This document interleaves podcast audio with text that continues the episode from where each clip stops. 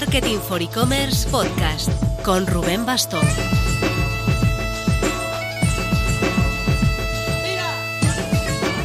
Hola marketer, estamos con los últimos estertores del Black Friday. Hoy es Cyber Monday para los románticos que aún creen que este Black Friday es solo un viernes y no todo el mes de noviembre. ¿Qué tal te ha ido? Espero que genial. Aunque ya sé que esto no para y casi todo el sector entra en noviembre en una especie de fiebre de la que no sale hasta bien entrado enero, la peak season, Black Friday, Navidades y rebajas. Con la Marketing for E-Commerce Academy arrastramos una fuerte cultura de tener la ofertita Black Friday de Pablo Renaud como Universidad de E-Commerce. Así que tuvimos nuestro webinar vendedor el jueves pasado y tenemos activa una oferta demoledora. Estuvimos explicando en abierto cómo han ido estos seis meses que llevamos juntos y anunciamos ya algunas cosas para 2023. Itinerarios de cursos para que no abrume al alumno encontrarse más de 70 cursazos deslavazados al entrar y estrenamos comunidad ex exclusiva en Telegram para los miembros de la Academy. Te dejo enlace al ofertón en las notas. Por tiempo limitado, plan anual al 50% de descuento. 199 euros todo el año en vez de 400. Espero que te unas ya. Muchos cursos aislados ya cuestan más que esta cantidad, así que esto lo hacemos porque queremos que el sector lo aproveche al máximo.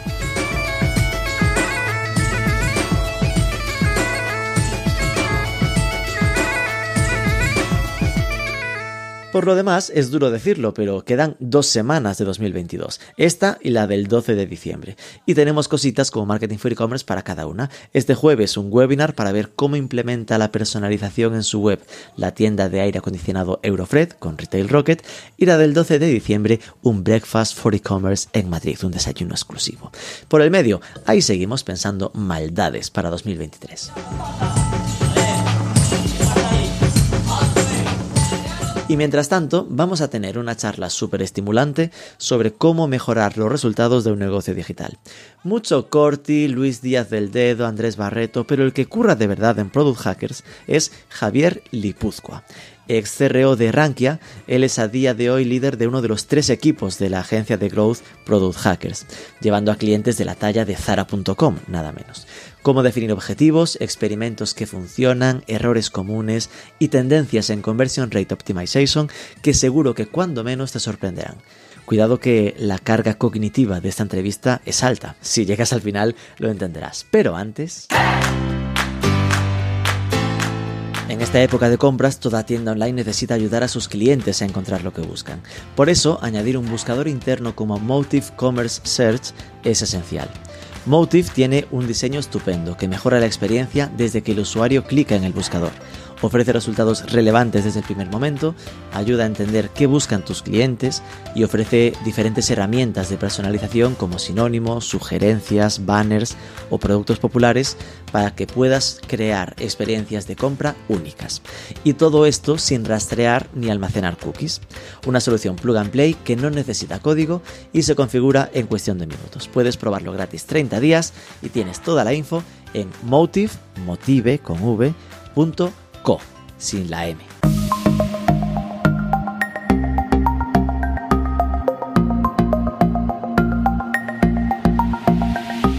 Javier Lipuzcoa, muy buenas. Muy buenas, Rubén. ¿Cómo estás? Vamos a ver. CRO Specialist Squad Lead. Vale, este tipo de cargos ya hay que frenar un poco.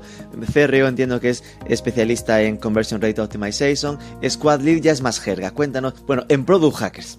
Cuéntanos un poco, ¿qué, viene siendo esto, primero de todo? ¿Pero te lo cuento en inglés o te lo, te lo cuento en castellano? En castellano, para que lo entienda mi abuela, por favor.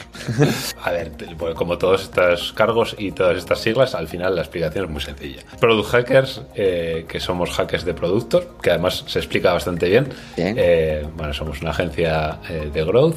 Y Squad Leader, pues eso, estamos divididos en squads o grupos de trabajo mm, no quiero decir la palabra departamento porque eso ya nos, nos trae muchos sesgos.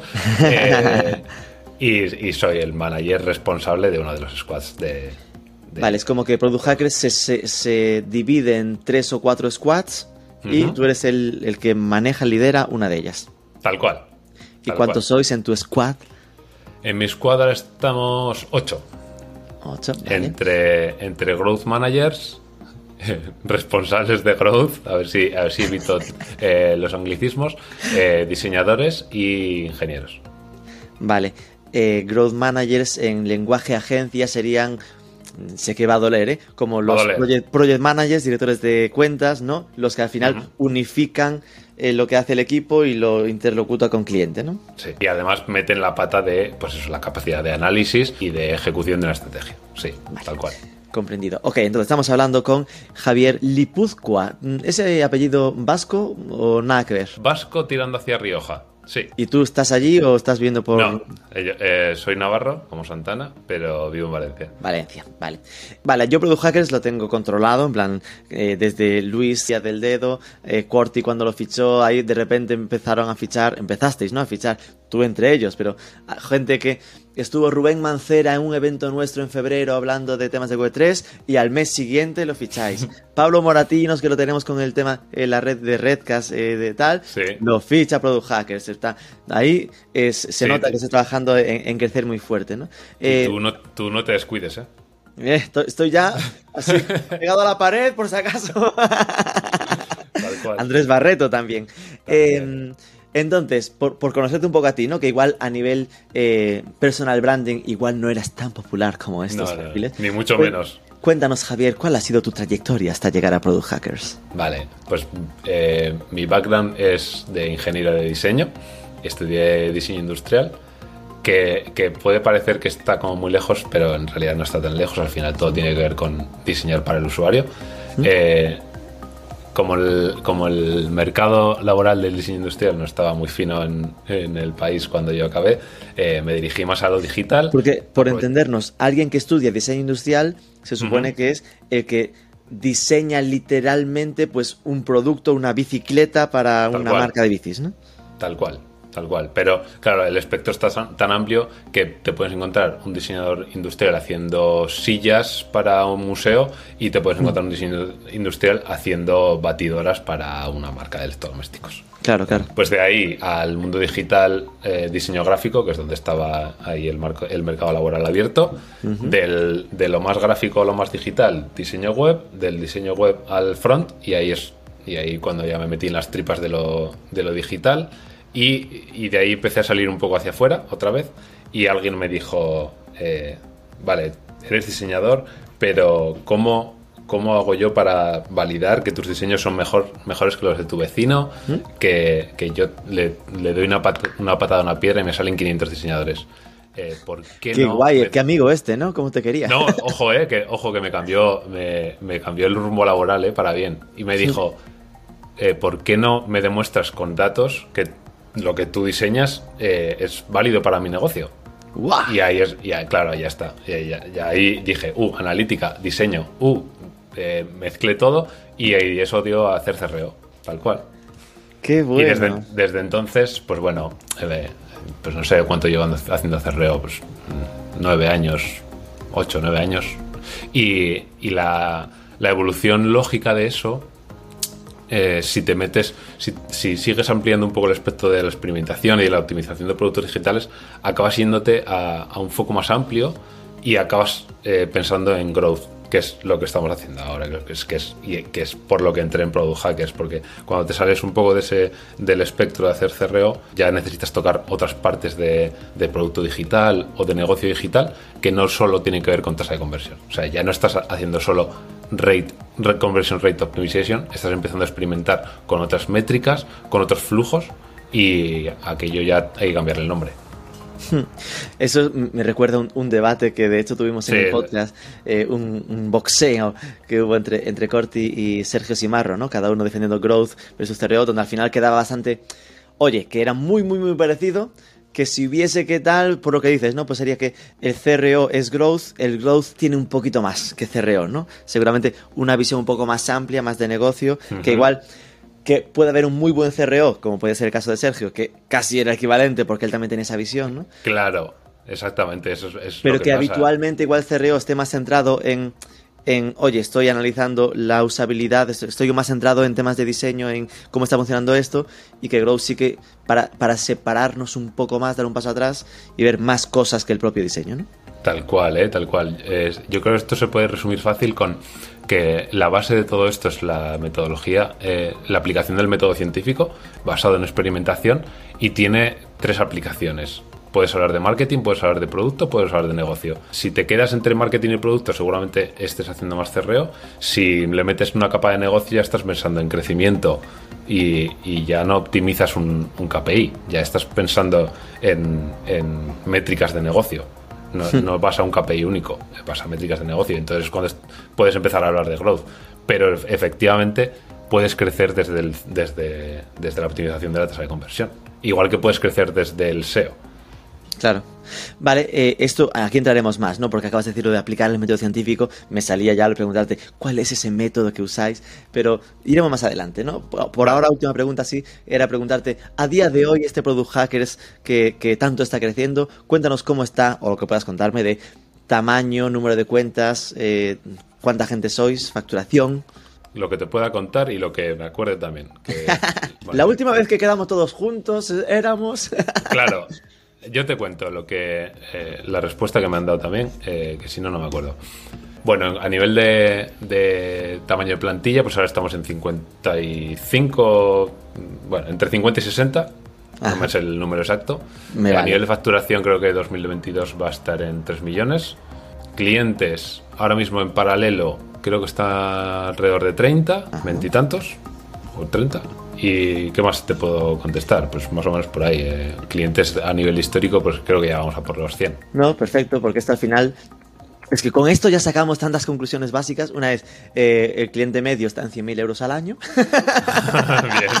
bien, visto. Eh, era fácil calcularlo, 3 millones 30 clientes. Entonces ya nos hace un poco la idea, pues el tipo de proyecto que uno hace con, con, Product Hackers, ¿no? Que al final rondará, pues eso, los 8.000 euros al mes.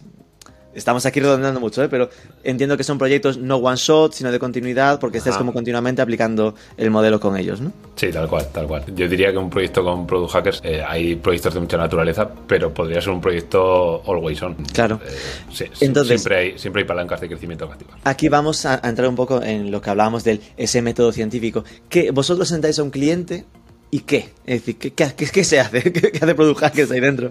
entras a un cliente y lo que primero que haces es muchas preguntas, muchas, muchas, muchas, hasta que el cliente está abrumado. y, en la dice, me arrepiento de haberos contratado. Entonces empezáis a dejar de preguntar y proponer cosas para que no os despida. Tal cual. la reunión de kickoff eh, es, un, es un asalto hasta que el cliente está exhausto. Ya te dice, oye, pero yo te había contratado para que trabajaras tú, no para, para trabajar yo. Eh, sí, pues se trata de eso, se trata de analizar el modelo de negocio, analizar el negocio en sí, analizar los productos digitales con los que crece o los que trata de crecer ese negocio y detectar las ineficiencias. Bueno, ineficiencias o oportunidades. Y a partir de ahí, a validar hipótesis. En realidad, en realidad explicarlo es bastante sencillo, al nivel más macro. Detectar ineficiencias y oportunidades y entonces empezar a proponer cosas para solucionarlas. Y claro, no se queda, es decir, hasta ahí sonaría muy a consultora, ¿no? Hasta ahí, claro, mm, efectivamente. yo creo que tú deberías. La, la, gran diferencia está en que aquí no es un haz, haz tú, sino aquí es un espera que lo validamos de verdad, ¿no? Sí, sí, sí, claro, claro. De hecho, de hecho lo que nos gusta, por lo menos a mí, lo que nos gusta es el barro. Eh, es, la experimentación, claro. Es, a mí dame hipótesis y yo te valido hipótesis. Y, y si para eso tengo que hackearte el producto, te lo hackeo. Y si tengo que hackearte un canal de adquisición, te lo hackeo. Esto me interesa. ¿Qué es hackearte un producto? Buena pregunta, igual no tengo la respuesta adecuada. eh, hackearte. es decir, esto sería que podríamos decir, no, no, vamos a probar a que eso que estás vendiendo lo cambiemos. Es decir, que hagamos. A lo mejor lo que haces es pongo en la web que es diferente y vemos cómo reacciona la gente a ese cambio por ver si después nos planteamos cambiarlo de verdad. Exacto, exacto. y, el, y el hackear un producto es modificar un producto eh, sin la necesidad de cambiar el, core del producto. Eh, yo puedo entrar en tu producto desde fuera y cambiar lo que necesito para validar mi hipótesis. Mostrar, yo sé ocultar... Que sé que tú estás trabajando con varios proyectos, eh, uno de ellos Zara.com, nada menos, pero también está ahí Havaianas, Hawkers. Em, claro, entiendo que decir cosas concretas a un cliente va a ser complicado, pero... Va a ser complicado pero será bueno que, eso, que busquemos pues igual ejemplos, ¿no? Que lo tangibilicen, aunque sean neutros y, tal. Entonces, cuéntame entonces cómo es el proceso de trabajo que ya hemos visto. Vale, yo entro a un cliente, lo abrumo, lo, lo atraco a preguntas, de ahí sale una especie de listado de, cosas a mejorar y y con eso de repente dejáis de, con cariño, dejáis de molestar al cliente y empezáis a currar vosotros, ¿no? Sí, tal cual, ¿eh? tal cual. Eh, la idea, el ideal es que, el cliente eh, se, pueda, se pueda sentar como un espectador a ver nuestro trabajo. Hasta cierto punto, porque, bueno, esto como siempre, ¿no? es, esto es eh, igual que contratar a un fontanero y esperar a no, hacer nada. Obviamente vas a tener que estar pendiente de lo que hace. Y, porque te preguntará, ¿dónde estaba la llave esta que había que cerrar? Exacto, eh, pues esto es igual, no te puedes desvincular, pero la idea es que se desvincule lo más posible. Eh, pero luego hay una. Hay, o sea, cuanto más involucrado está el cliente, como siempre, el proyecto funciona mejor. Eso, eso es así. Eh, pero sobre todo hay una parte del, proyecto, de la metodología, que es fundamental, que es que yo experimento, valido la hipótesis y te digo, vale, aquí he encontrado una ganancia que deberías poner ya en, producción, en tu producto, o, en, o activar este canal de adquisición, o activar este canal de retención. Si no lo haces, todo ese tiempo es el coste de oportunidad que estás perdiendo. Ah, y probablemente eh, no creces todo lo que deberías crecer. Así que eh, la involucración, la implicación del cliente en ese aspecto es, fundamental para el éxito del, proyecto. Vale. Eh, ahí sí que en ese momento, ¿no? De pasar la producción, ya no entráis vosotros, ¿no? Ahí entraría como el equipo de IT o quien, lleve el producto completo. Sí, idealmente sí, sí, porque si no perdemos agilidad. Eh, necesitamos que el cliente... Es decir, si eh, vosotros os pusierais a implementar hasta el final a, todo, ya no sería tan hacker. sería solo cual, Tal cual, tal cual. Eh, así es, así es. Pero incluso a nivel de a nivel de, de campañas SEO, a nivel de, acciones en SEO, lo que hacemos es validar hipótesis. No, no hacemos una gestión de, de campañas como tal. Eh, lo que vamos a hacer es descubrir o validar eh, un canal de adquisición y darle ese conocimiento al cliente. A partir Esto me parece súper interesante porque, claro, sí que es cierto que desde fuera, yo cuando veía vuestra evolución y tal, hmm. eh, pensaba, oye, que en el fondo podías hacer bastante pupa a agencias de marketing, ¿no? Plan de, ostras, se están consiguiendo posicionar en cómo conseguir crecimiento rápido, que al final es lo que la gente busca en una agencia de, marketing. Y como que eh, me hizo entender este, esta reflexión, ya lo había comentado en algún momento con Corti, como que sois complementarios, ¿no? Es decir, que entiendo que tenéis clientes en los que estáis vosotros que mm, friqueáis y, mm, tocáis los huevos, por, desde cariño, en plan, pedís cosas, pero que puede ser el que ejecuta eso de verdad es la agencia de marketing al final, sobre todo el que ejecuta, el que mantiene. Eh, la ejecución, bueno, como es algo puntual, puede ser una ejecución y, listo, yo te lo dejo, dejo corriendo, pero el mantenimiento y la optimización va a correr a cargo de, una agencia. Y, eh, sí, sí, y en la mayoría de los clientes, pues obviamente en los más grandes es más habitual, trabajamos de la mano de una agencia de marketing. ¿Eh? Claro. Y cuéntame entonces eh, ejemplos, ¿no? Por, sustanciarlo, pues algunas de las mejoras que recuerdes o que puedas imaginarte que, o que han pasado por vuestras manos. A ver, pues eh, así de memoria, me voy a acordar de los, de los casos de éxito como los más, los que tenemos más manidos. Mm, en, en, aseguradora, por ejemplo, en Berti, eh, hay un caso que nos sirve siempre como referencia de tangibilización de valor, que es como algo que, no es muy complejo, pero que en realidad es algo que eh, cuando uno desarrolla producto propio eh, tiende a infravalorar. Eh, yo, yo, te explico mi producto y, espero que hagas un clic en, un, en, una llamada a la acción, ¿no? pero en realidad tangibilizar lo que te estoy dando, el valor que estás recibiendo, el, beneficio que estás obteniendo, es algo que se, se tiende a, a no hacer todo lo exhaustivamente que se debería.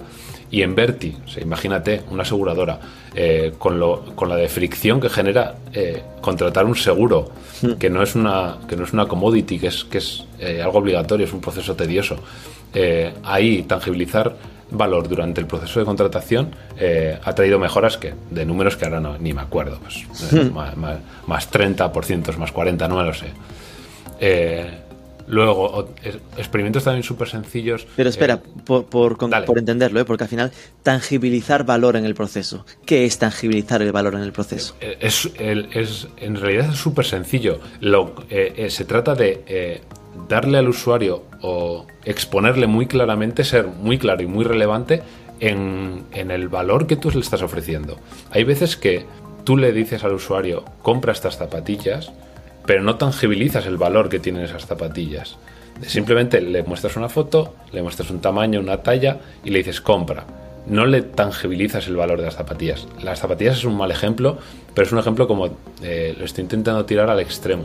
Pero si esto lo trasladas a un seguro de vida, un seguro de coche, el valor que ofrece una compañía, el valor que ofrece eh, tu propuesta de valor, tangibilizar la propuesta de valor, es decir, eh, plasmarla y comunicarla, es, es muy sencillo de hacer, muy complicado de hacer efectivamente.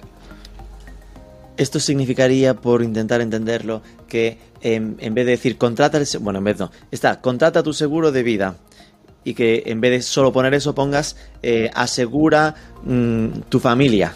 Claro, es el asegura tu familia o contrata tu seguro de vida eh, porque y contrátalo con nosotros porque vas a recibir eh, este beneficio frente a la competencia, contrátalo ahora eh, porque vas a obtener un descuento o porque vas a tener eh, cualquier otro beneficio. Quiero decir, tu propuesta de valor que tiene que ver con contratarlo conmigo y contratarlo ahora, tienes que decirme en ambos casos por qué. Hmm.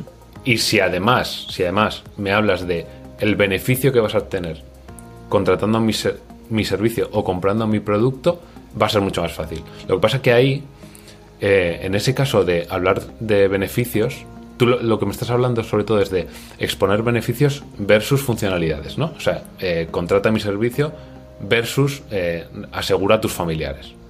Eso no siempre es aplicable.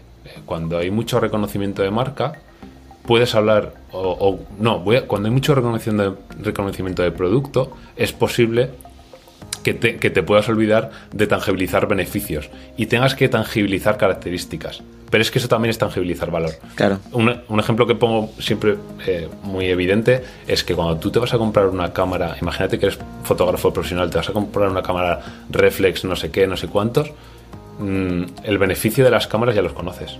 Lo que necesitas tangibilizar es las características, es la funcionalidad de la cámara.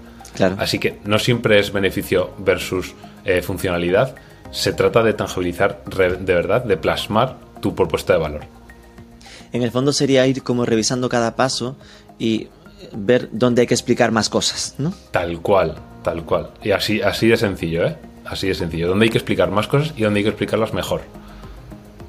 Y esto, eh, ¿qué orden seguís? ¿no? Eh, porque al final, claro, hay tantas, supongo que de ese, ese checklist, ese backlog de ideas que aparecen, como, y ahora, ¿por dónde empiezo? Porque todo de golpe no se puede hacer. Eh, lo primero es, eh, es, definir un objetivo eh, principal para el proyecto. No tanto, a veces cabe la, necesidad de poner un objetivo de negocio al cliente, pero en general el cliente viene con un objetivo de negocio definido. entonces le ponemos un objetivo al proyecto que es hacia dónde vamos a crecer. ¿no? Y de ese objetivo van a nacer oportunidades que van a atacar ese objetivo y las oportunidades van a hacer ideas. Entonces, eh, a partir de ahí lo tratas como un, como un desarrollo de producto. Priorizas eh, la ejecución o la validación de hipótesis en función de, los parámetros que tú quieras. Eh, generalmente pues tienen que ver con impacto, con el impacto que vas a tener validando una hipótesis, con la confianza que tú tienes en, o la seguridad que tú tienes en que esa hipótesis sea válida y con la facilidad de, de validar la hipótesis. Pero vamos, eso no deja de ser ni más ni menos que una priorización igual que la que hace un product manager. Me encanta porque acabas de me acabas de retrotraer al libro de Luis de el que escribió de temas de product hacking que era tal cual la, la matriz que hacía de impacto potencial confianza en resultado y facilidad de ejecución ¿no? Pues es que es un, framework un framework que tiene ya un es la biblia de product hackers. Es, es, un poco la biblia sí sí os lo tatúan en el brazo al entrar. Tal cual sí sí y, lo que te he explicado es el, árbol de la oportunidad que, que le, han puesto nombre, el Goitri, que también está tatuado aquí en el hombro izquierdo. Qué bueno. Eh, vale, entonces, por imaginarnos, ¿no? Porque al final, tener contacto con tantos proyectos, eh, yo sabiendo que no podríamos tratar de un, proyecto en concreto, pensaba, oye, pues imaginarnos cualquier e-commerce, ¿no? O un e-commerce grande, porque al final esto entiendo que lo que hago un e-commerce grande, todo puede copiarlo, ¿no? Pero eh, si entramos a una web, ¿no? ¿Por qué cosas vosotros llegáis a tocar, ¿no? Pues eh, os metéis en portada, por ejemplo, o es más un tema de trabajar ficha de producto. Y si en portada, ¿qué cosa? Uh, qué buena pregunta. En ese caso, eh, priorizaríamos las acciones, sobre todo trataríamos de generar un roadmap de acción eh, basado igual en priorizar en base a donde creemos que hay un potencial de ganancia mayor o donde creemos que hay más ineficiencia. Lo, miremoslo, eh, se puede mirar por los dos lados, ¿no? ¿Dónde, es la, ¿Dónde está la oportunidad de crecer más y de crecer más rápido? Eh, hay e-commerce en los que la portada, la home, aporta muy poco al proceso de compra. Y hay, o, o por el contrario, hay e-commerce que tienen una home muy sencilla, muy, muy bien definida, en, la, el, en el que no merece la pena eh, eh, generar, eh, generar acciones dentro del roadmap. Y priorizas trabajar. Las otras que estén peor. Claro, claro, las que donde hay más oportunidad y donde más fricción hay, eso es importante también, porque no en todos los e-commerce el, flujo de compra, la toma de decisión es igual. Hay, hay, depende del ticket, depende del volumen de catálogo.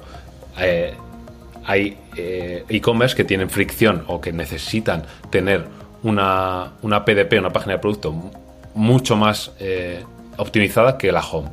¿Vale? Pues por, eso, por la complejidad del producto, mm, de, por, por, la idiosincrasia, por la naturaleza del producto, por la naturaleza del e-commerce. Hay e-commerce en los que en la home es un, es un mero trámite. Es sea lo que vengo, Mm, voy a buscar directamente mi, la categoría que yo estoy, que necesito. Y ahí te diría, eh, seguramente te puedes olvidar de la home y en la home dejársela a la, gente de marketing, bueno, hacer aquí brand, hacer lo que queráis, vais seguro, o aquí deleitaros, eh, gustaros ahí, a claro, más creativa que queráis. Tal cual. Y ya me encargo. La modelo súper retorcida, así. Tal cual, ya todos sabemos de lo que hablamos. Eh, eh, ya me encargo yo de optimizar eh, tu arquitectura de información, por ejemplo. Porque el usuario se va a impactar con, el, con la home a nivel de brand. Lo que, lo que tú quieras impactar, lo que tú quieras transmitir, feelings, look and feel, lo que quieras transmitir, y cuando ya empieza el flujo de navegación, es donde ya vamos a entrar en optimizar eh, tasas de conversión, time to, time to task, lo que sea. Justo esas cosas que sueltas como lo más importante es lo que me genera más curiosidad, ¿no? En plan, time to task. ¿Qué es el time to task? es muy fácil, tiempo para ejecutar, ejecutar una acción. Eh, eh, desde que tú, te planteas, vamos a poner un flujo de usuario clave, que es usuario entra en la home, usuario añade a carrito, una, camiseta negra. Hmm. ¿Cuánto le cuesta en tiempo, Hacer ese proceso, claro, en tiempo, tal cual, tal cual. En e-commerce eh, no, es una, no es una métrica eh, muy relevante porque puede ser, la puedes pervertir fácil, ¿no? Porque puede que desde la, desde la home, desde que aterriza el usuario hasta que añade algo a carrito, pase mucho tiempo porque le ofrecemos mucho producto o porque, mm, eh, lo que, por lo que sea, porque se interesa por varias categorías pero si la consecución, si la conversión se produce, nos importa poco el time to task. Pero en un SaaS, por ejemplo, que estamos hablando de un usuario que se, suscribe o se tiene que, mm. tiene que loguearse y después hacer su primera acción, ahí esa métrica puede ser clave. Esa métrica entre que se ha suscrito y que realmente ha entrado a probar la, Tal cual. El, programa. ¿no? Entiendo que eso, al estar tocando varios proyectos, a nivel global acabaréis teniendo una especie de checklist de cosas que habitualmente acabáis corrigiendo. Y eso, ojo, que cuento con que realmente el tipo de cliente que tenéis no viene con la web mal hecha. Es decir, suele ser cliente que, salvo sorpresas, supongo que siempre uno se lleva buenas sorpresas, pero es decir, me lo que quiero preguntaros es eh, cuáles serían ese tipo de cosas de que habitualmente o que son obligadas que revisáis pronto porque sabéis que aquí seguramente hay oportunidades de mejora.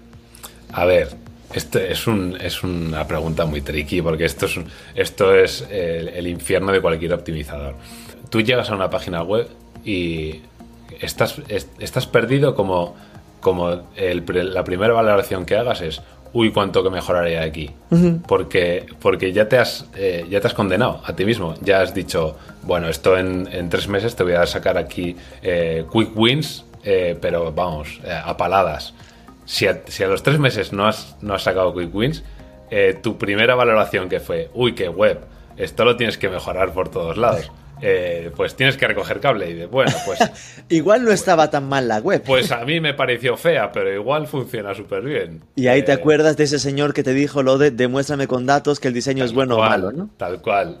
De ese y del que te dijo las mejores prácticas eh, para el que las quiera, que, no, le funciona a todo el mundo. Esto es eh, volvernos a cuando se hablaba de Amazon, web feísima, sí, sí, pero medida eh, a muerte para orientada a conversión, ¿no? Así es, ¿eh? Y, que salga otra vez el ejemplo de mil anuncios, de cuando era un batiburrillo, un batiburrillo de cosas, pero decías, pero, pero tienen una base de usuarios que, que no para de crecer.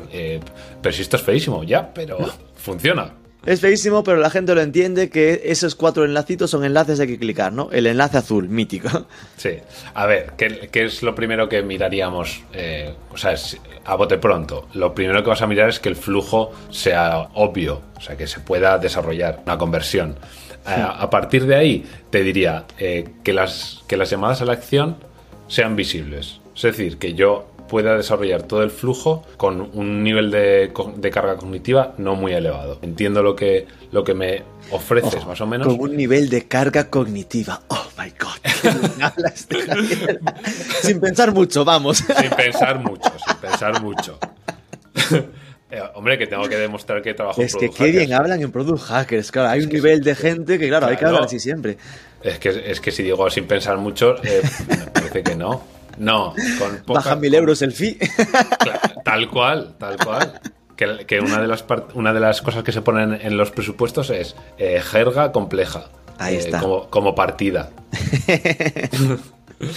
perdón, perdón, sigue. que los que sean visibles y que la carga cognitiva no sea demasiado alta. que, puedas, que puedas entender fácilmente lo que tienes que hacer para llegar a una conversión.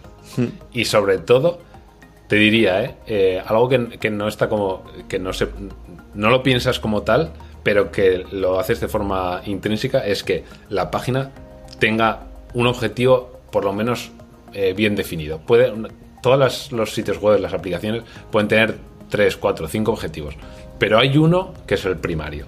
Ese, por favor, que se pueda cumplir. Eh, me refiero, te explico. Eh, una, una, un SaaS tiene, va a tener, vamos a poner, tres objetivos básicos. Uno es que el usuario consiga loguearse, si ya tiene cuenta, otro es que el usuario nuevo se registre y otro es que el usuario nuevo pueda pedir una demo, un free trial, por lo menos ver precios, ¿vale? O sea, tres objetivos que mm. parten de un mismo funnel, pero se va completando el Customer Journey. Eh, ¿Cuál es el objetivo primario? En, tu, en la web del SaaS. Objetivo primario es que tu usuario se registre Ojo, hay otros, habrá SaaS en el que el objetivo primario sea que vean el precio o que ejecuten una acción que les permita ver el precio o una demo o un free trial. Mm, vale, pues que ese objetivo primario sea fácil de cumplir y sea rápido de cumplir. Y además comprensible. Esto es un melón, ¿eh? porque, por ejemplo, pensando en e-commerce, yo creo que siempre hay una tensión brutal entre si el objetivo primario es la compra o el registro. Tal cual, ¿eh? Es, eh, y, el e-commerce, y, cuanto más grande es la, compañía que hay detrás del, sitio web, más objetivos nacen, porque cada departamento tiene su objetivo. Hmm. y, y entonces el objetivo pasa de ahora quiero vender más zapatos de niño a no, yo quiero vender más eh, camisetas de, hombre y hmm. al final Claro, y lo que pasa es lo que todos conocemos, eh, homepages recargadísimas de, de, de 8.000 píxeles de largo, bueno, 8.000 se te van a quedar cortos, eh, pues eso, porque, porque eh, cada departamento está peleando por su objetivo. Y al final te encuentras una web que tiene cinco llamadas a la acción, eh, el, de, el, departamento de checkout te dice que le pongas el carrito más grande, el departamento de usuario te dice que le pongas el, icono de usuario más grande y acabas teniendo la web Frankenstein. ¿Y esto cómo se alinea? Porque en el fondo no... E, esa va a seguir existiendo, esa tensión entre todos. Entonces, ¿qué hay que decir? Juntaros en una mesa y decir, a ver, no salís de aquí sin comer, sin beber, sin dormir hasta que os pongáis de acuerdo. A ver, ahí... Eh, aquí ya podemos hablar de, técnicas de product manager, de product management o de o de alineamiento a, través de la persona más pagada de la empresa, que siempre funciona. Eh, lo que diga el CEO. claro, exacto. Eh, no, pero por ejemplo, marcar, un, marcar una métrica North Star, a ver si consigo decirlo en español, eh, marcar una métrica general que a todos nos sirva como, como guía de crecimiento, eso puede hacer que, alineemos todos esfuerzos y que tengamos todos un objetivo parecido, pero a su vez que cada, cada departamento o cada persona o cada rol pueda activar eh, o impactar en esa métrica con otras métricas. No impactar directamente en esa métrica, pero impactar en métricas que van a, impactar a su vez en esa, en esa métrica. Eso es, eh, en jerga de growth, es tener una North Star Metric y por debajo tener input metrics. Claro, pero eso a mí a mí me se recuerda. Ahí eres Corti ahora mismo, ¿no? Hablando de su North Star que lo tiene ahí. Discípulo Oh, maravilla. ¿Cómo se nota que la secta funciona? Funciona, funciona, funciona. Pero, eh, claro, yo me imagino un e-commerce que diga, mi North Star, oye, suena bonito. Mi North Star, ¿qué va a ser? Aumentar la facturación un 50%.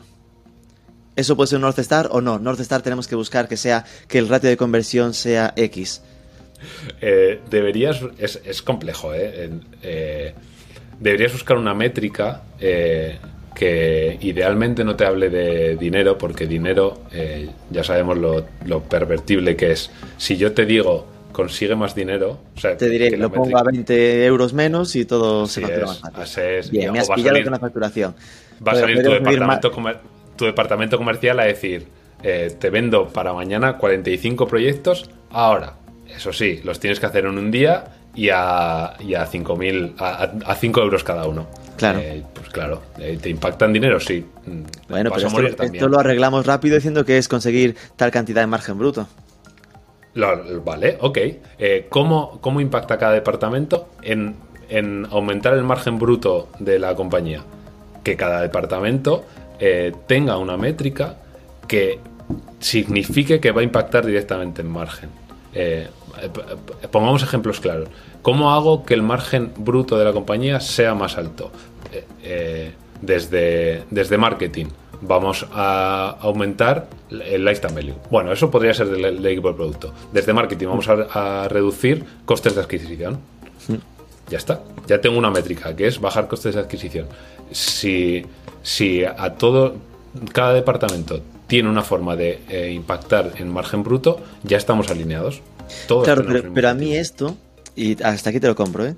Pero esto llevado a cuál, cuál tiene el botón más grande en la web, no, no, no, no tengo claro que, que nos ayude a resolver la discusión, ¿sabes? Ahí seguramente el, lo que va a haber un departamento o va a haber eh, alguien o un grupo de trabajo o varias personas encargadas que sean los propietarios de la web.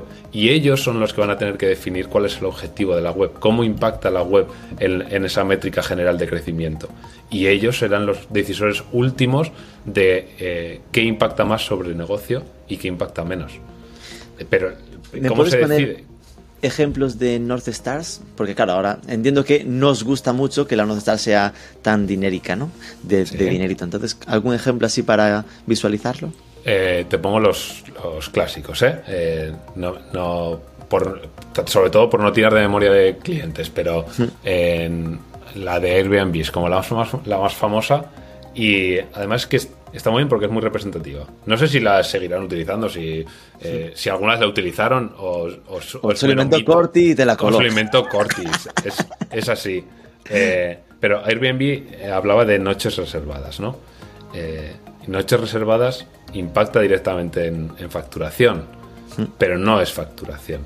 O sea, impacta en margen, probablemente no, pero sí que nos habla de crecimiento. Ah, más noches reservadas quiere decir más usuarios, eh, más usuarios de los que ofrecen casas de la parte de oferta contentos, más usuarios de la parte de demanda contentos y más facturación. Pero, o sea, haces, sí, pero, fíjate que hasta este ejemplo, si, lo llevamos a la perversión, noches reservadas, yo te consigo muchas noches reservadas si voy a pérdidas. En plan de. Obviamente, obviamente, eh, obviamente. Eh, pero si, si hablamos de noches reservadas, si vas a pérdidas, es que el problema que tienes no es de crecimiento. Eh, es, de, De que cierras. Claro, es de que cierras. claro, es, de, que, de que tienes que despedir a gente. Eh, no estás enfocando tu crecimiento bien. Vale, vale. Entonces hay que tener una North Star y ponerle el subtítulo, consentidiño, ¿no? Consentido Tal cual, tal cual, ¿eh? ¿eh? te compro esa frase eh, al milímetro. Sí, sí, la North Star consentidiño, o sea, siempre, ¿eh? Vale. entonces, en, en, ese debate entre registro y versus compra, eh, al final, ¿qué suele pasaros? Que la gente eh, acaba decidiendo que su métrica principal es la compra, pero por si acaso meten igual el Livebox aunque moleste un poco, ¿no? Es, es sí, es así, pero lo que al final, lo, que a la gente le impacta, la decisión final, siempre son los datos. Siempre, siempre. ¿eh? bueno, no, no, soy tan categoría, perdón, perdón, porque luego viene el, claro, porque luego viene el CEO y te dice que me da igual que yo quiero ese botón ahí y hasta ahí tú te callas, te vas a tu casa, pones el, botón donde corresponde y, aquí no ha pasado nada. Pero eh, generalmente en las empresas, ¿no? El CEO está, observa como un, un espectador eh, la, pelea entre el CMO y el Product Manager eh, y, les trata como chiquillos y le intentas poner paz y le dice, a ver, no discutáis, llegar a acuerdos. Pero como no llegan a acuerdos, pues al final es el CEO el que va a tomar la decisión. Y generalmente los CEOs eh, se dejan llevar por el dato. Eh, y, el dato, seguramente si lo, si lo llevas a, a, dineros, mucho más impactante. Esto te genera más ventas, esto es lo que va para adelante.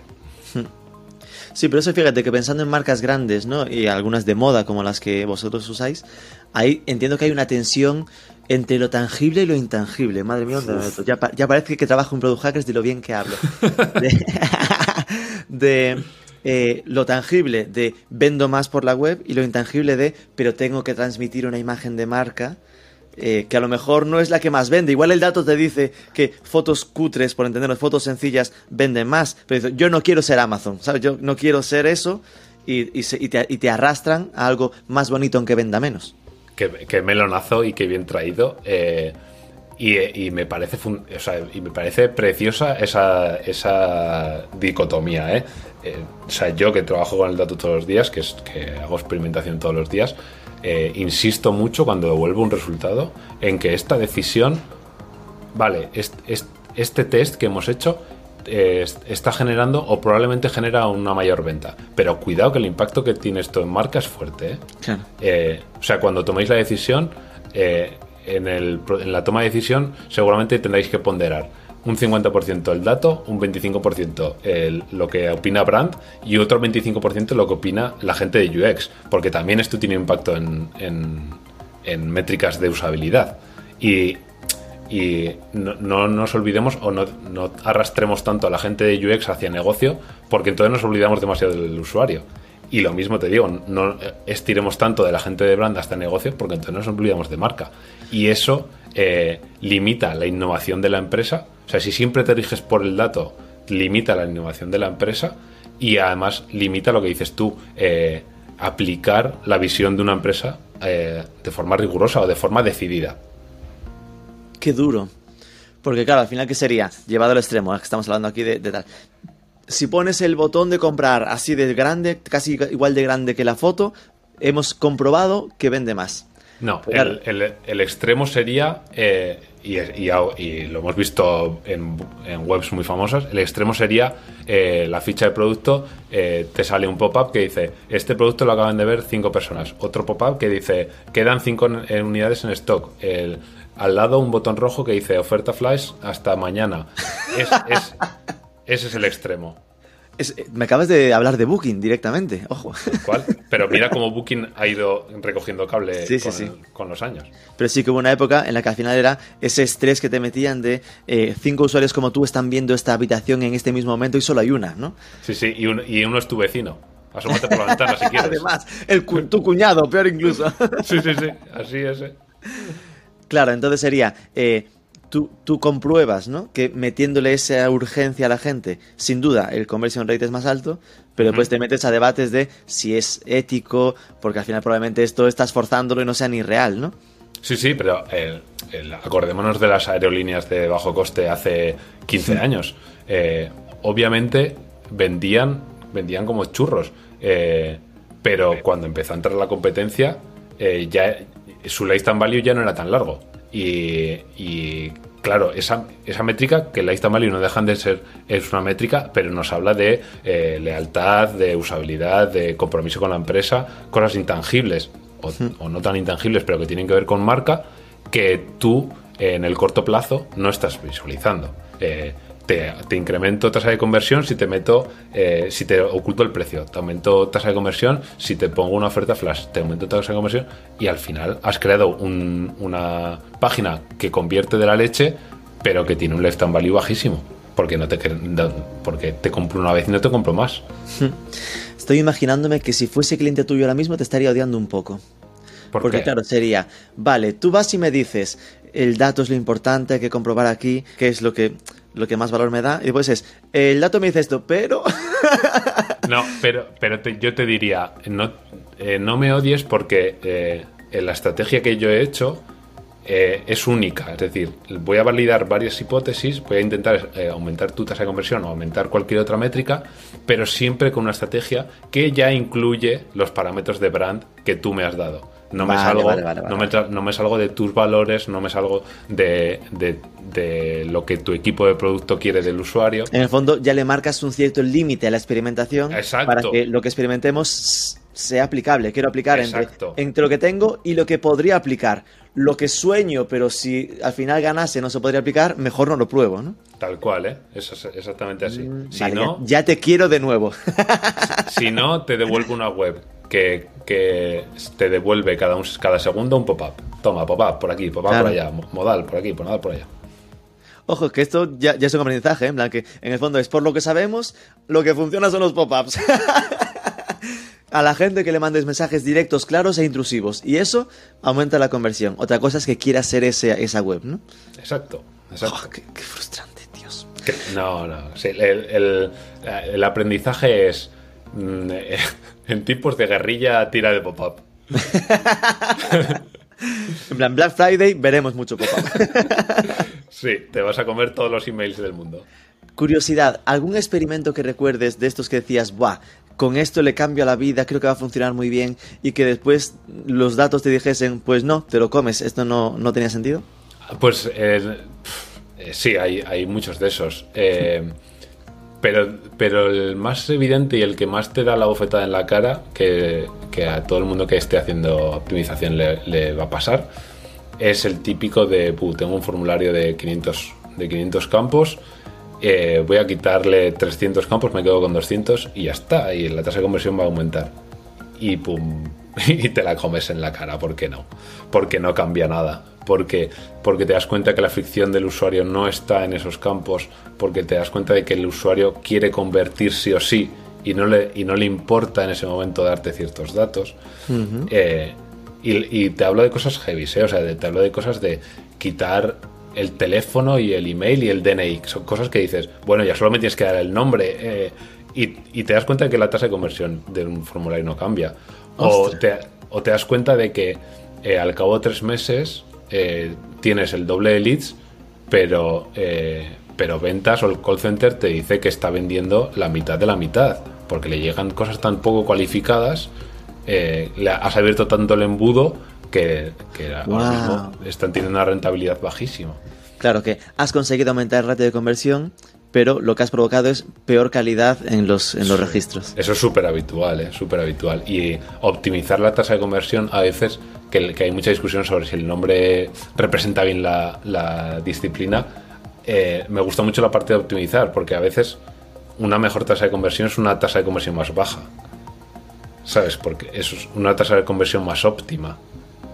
porque Es la, porque una tasa de conversión más, más baja con, con conversiones más cualificadas te trae una tasa de cierre más alta, por ejemplo. Claro, no hablas del conversion rate directo a compra, sino en otras partes del funnel. Exacto, exacto, exacto. Eh, y, una, conversión, una tasa de conversión la podemos medir en microconversiones también, en nivel de clics. Eh, esos son conversiones y también se pueden optimizar. Y también se puede hacer CRO sobre eh, pequeños clics. No, claro, sin duda. Ahí sí que lo tenía claro que el Conversion Rate Optimization no es solo sobre el Conversion Rate puro a venta, sino sobre todos los microobjetivos que puedas plantearte a lo largo del viaje del usuario. ¿no? Y ahí es donde empieza la discusión de, vale, esto es, debería llamarse CRO. Si mm. todos entendemos por conversión la venta o la conversión al lead, eh, y hay gente aquí optimizando banners eh, o, a CTR en, en una campaña de Google Ads, eh, esto, llamarlo CRO, pues igual se nos queda cortito. Fíjate, yo ahí aún, aún me entraría un CRO, porque al final es optimizar el ratio de conversión de la campaña de marketing hacia, hacia tráfico, ¿no? Es la parte de arriba del funnel, ¿no? Sí, sí. Ok, estoy captando el tráfico, pues de, estoy consiguiendo impactos y es el entre impactos y clics a la web. Tal cual, sí, sí, sí. Sí, es que el, debate eh, igual es puramente semántico. Para mí es que al final la duda estaría más en, lo que decíamos al principio, ¿no? En parte es más de negocio. En, oye, en meternos en la calidad de los leads que has generado, entonces acabar con la parte comercial para identificar que eso ya no puede ser tan, un trabajo que se sale. Yo, ¿sabes? Yo he conseguido optimizarte el banner, el formulario, el CTA y te ha llegado. Ahora es tu, tu curro, ¿sabes? Sería lo habitual. Tal cual, claro. Y, el de negocio te dice, hostia, pero eso tiene un Si me llega mierda, también es tu culpa. Claro, claro. claro, impacto en negocio negativo. Eh, ¿Qué hacemos con esto? Claro. Sí, sí. Entiendo. Eh, ¿Y qué herramientas usáis para todo esto? Hablabas lo de eh, ese método científico. en, cómo hacéis todas estas pruebas? Va, pues aquí no te voy a descubrir nada nuevo porque eh, no creo que, estemos utilizando nada que el mundo de e-commerce o de, marketing no conozca ya. Eh, de las herramientas de analítica, pues obviamente nos, debemos al, gran señor Google Analytics y, somos muy fans en Product Hacker, somos fans de Amplitud. Para, Amplitud. Sí, para analítica de producto. Cuéntame más, que esta no la conozco.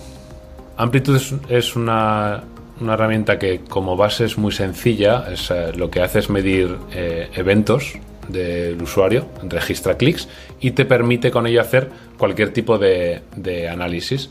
Eh, el, más, el más evidente o el más útil o el más accionable, el más rápidamente accionable es, hacer funnels, hacer embudos de clics. Tú quieres saber, o sea, lo que quieres saber, nada más empiezas a hacer un análisis de un producto digital o una web, es eh, cuántos usuarios hacen clic aquí, después aquí, aquí, después allá y después allá. Eso con Amplitude lo puedes hacer súper fácil, muy rápido, muy intuitivo y enseguida sacas insights rápidos. Si, de un análisis así tan sencillo como un funnel eh, empiezas a segmentar, eh, empiezas a hablar de, tiempos entre cada una de las clics, empiezas a hilar fino ya y empiezas rápidamente sacas oportunidades de crecimiento. Es muy parecida, bueno, hay hay muchas del estilo, pero Mixpanel es, es prima hermana. Y Analytics 4 me como a Content Square, ¿no? De ese estilo. Eh, Content Square eh, tiene más patas, eh, pero sí, más o menos todas parten un poco de la misma idea. Vale. Y luego herramientas de analítica más cualitativa a nivel de mapas de calor, grabaciones, mm, pues muy fans de Hotjar también. Y, a partir de ahí, hojas de cálculo eh, lloviendo del cielo todos los días. Ah. Muy bien, esto, esto me gusta porque iba a preguntarte lo de, porque seguro que son carísimas para alguien que tenga así menos recursos, pero las que has dicho, oye, Hotjar, Analytics, Amplitude no sé por cuánto cuesta, pero las demás eran como bastante populares, ¿no? Y ya las hojas de cálculo, más ganado. Eh, sí, sí, y Amplitude también tiene un, una, una, joder, un free tier, una versión gratuita. Perdón. No, no, es que sé que os obligan a hablar en inglés dentro de Que no. no, que soy yo, que estoy, que estoy contaminado. Vale, entonces, eh, eh, y entiendo que para temas de testa B, eh, también ah, testa B, bueno, pues. Digo porque me imagino que todo lo que estás comentando hay mucho, mucho, mucho de testa B, ¿no? De, poder cuartear el tráfico y no enseñárselo a todo Dios, ¿no? Sí, sí, tal cual. Bueno, pues aquí hay, mucha diversidad, porque cada cliente o, viene con un stack tecnológico diferente o, le impacta, o es mejor tener un software de testable para cada cliente en función de su tecnología. Así que aquí hay muchísima diversidad.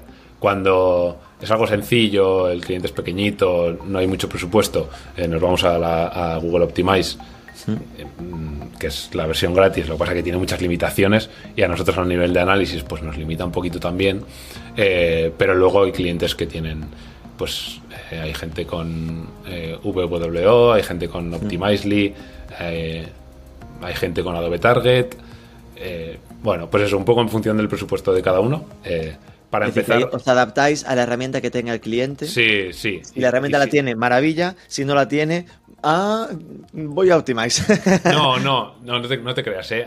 Intentáis decirle, a ver si me puedes instalar esta guay que nos Sí, o, esta, te, recomiendo esta por tu stack tecnológico, va a funcionar mejor si es una SPA, si no es una SPA, eh, va a funcionar diferente.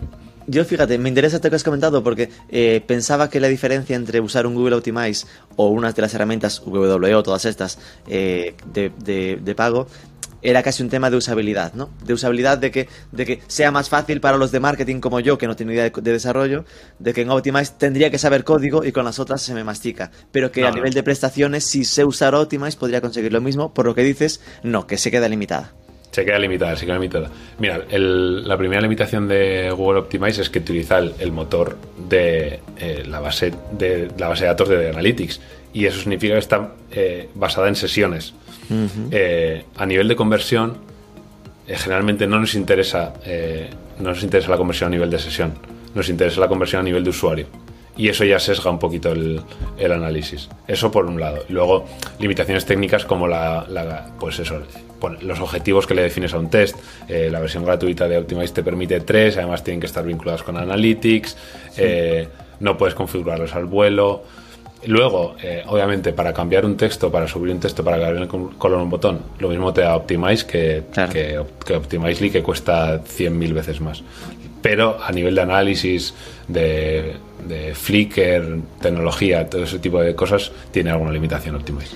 Y ahí, yo siempre que pienso en este tipo de herramientas, lo que más me preocupa, tengo cierta obsesión con la velocidad de carga, ¿no? Si esto no acaba mm, retrasando un poco el tiempo de carga de las webs. Pues eh, indudablemente sí. Pero porque meterle, meterle herramientas, meterle scripts a, cualquier web retrasa la carga. Es que eso, eso es impepinable. Eh, pero bueno, cuanto más desarrollada está, cuanto más potente es la herramienta, más se han currado la asincronicidad, eh, pues eso, que, los scripts sean ligeros. Eh, no es, no me he encontrado con ningún cliente que haya, que haya rechazado instalar una herramienta de testing por, por performance. Vale.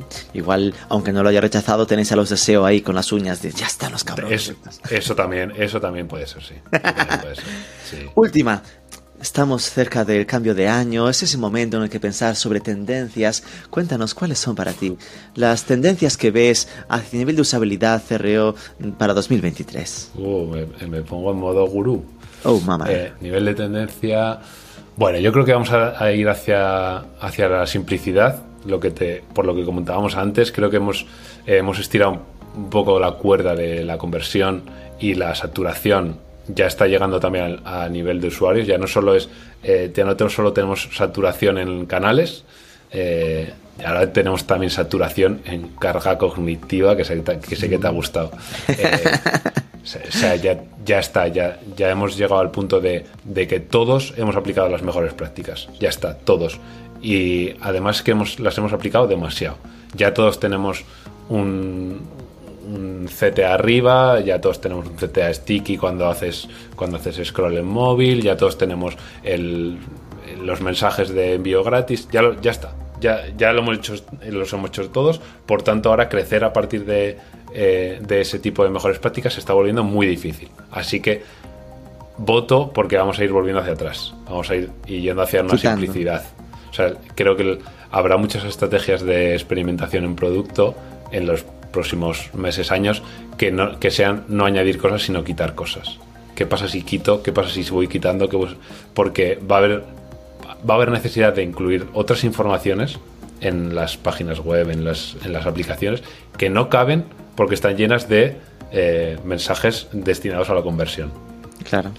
Eh, eso te diría por un lado. Y por otro lado te diría que vamos a ir esto ya va a sonar a, gurú de 3 al cuarto, vamos a ir hacia un aprovechamiento de la inteligencia artificial Eh, pero, pero sin querer ser eh, demasiado ambicioso, te diré que se aplicará hacia la recomendación de producto. Sí, pero esto, por ejemplo, fíjate que de las innovaciones de la inteligencia artificial, casi es la que menos me sorprende, porque es lo que ya se estaba haciendo, ¿no? Claro, es, que... Era lo que Corti hacía con Bracings, lo que hace Retail Rocket, está ahí ya vivo. Porque lo puedes llamar inteligencia artificial o lo puedes llamar eh, eh, productos relacionados y colártelo como inteligencia artificial. Pero sí. Ah, pero, dices que realmente tengan inteligencia artificial. Eso, eso.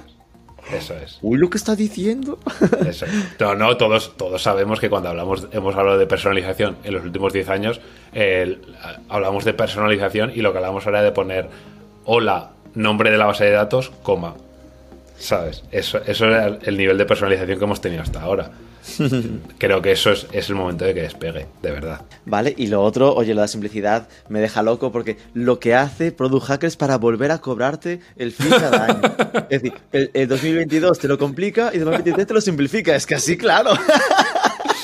El año que viene, el año que viene cuando me entrevistes por estas fechas, me Hay preguntas por la tendencia. Claro, volveremos a meter un montón de botones por medio. Claro. Es, es, lo que llamamos eh, el, ciclo de la vida. Un flywheel, no un ciclo, un flywheel. Ah, mucho mejor, mucho mejor. Un flywheel de crecimiento. y cuando decías lo de CTA Sticky, entiendo que es ese botoncito que se queda clavado en el, en el móvil, que se queda pegado, por eso de sticky. que, que la persona que ya esté optimizando y no haya puesto un sticky, no sé qué espera. No sé a qué espera, no, por favor. Es de, es de primero de, de, primero de optimización. Que lo ponga ahora para quitarlo en junio del tal, tal, cual, tal cual. Tal cual, que, que, cuando lo quiera poner ya llega tarde. Ya será demasiado tarde, exacto. Sí, sí. Le, han cambiado las tendencias. Qué bueno. Pues Javier, de verdad, muchísimas gracias. Has aumentado mi carga cognitiva muchísimo con esta conversación. maldito seas, maldito seas. Oye, eh, muchas gracias a ti, me lo he pasado genial. Nada, un placer, porque eso, al final nos, nos ha servido, ¿no? Para entender un poco cómo se trabaja con estos proyectos eh, y cómo estar en esa constante búsqueda de experimentación de, mejoras en los detalles pequeños, ¿no? Es decir, que igual las cosas más gruesas ya todos los tenemos en la cabeza, y por eso me interesaba, porque al final estás trabajando con eso, ¿no? Proyectos que ya son grandes, donde a priori puedes pensarte, no es fácil mejorar aquí, pues que sí, que en todas partes cuecen habas y siempre hay cosas que mejorar hasta en los más grandes. Tal cual, tal cual. Sí, sí, sí. La, experimentación, lo bueno que tiene el Product es lo que te decía, que el proyecto puede ser eh, infinito. Eh, hmm. Siempre hay algo que mejorar. Qué bueno. Un abrazo, Javier. Cuídate.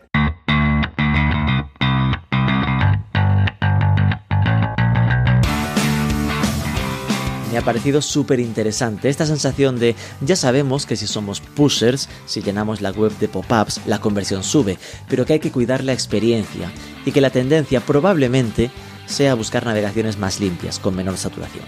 ¿Te ha gustado? Si sí, compártelo etiquetándonos, que da gusto saber que hay alguien del otro lado.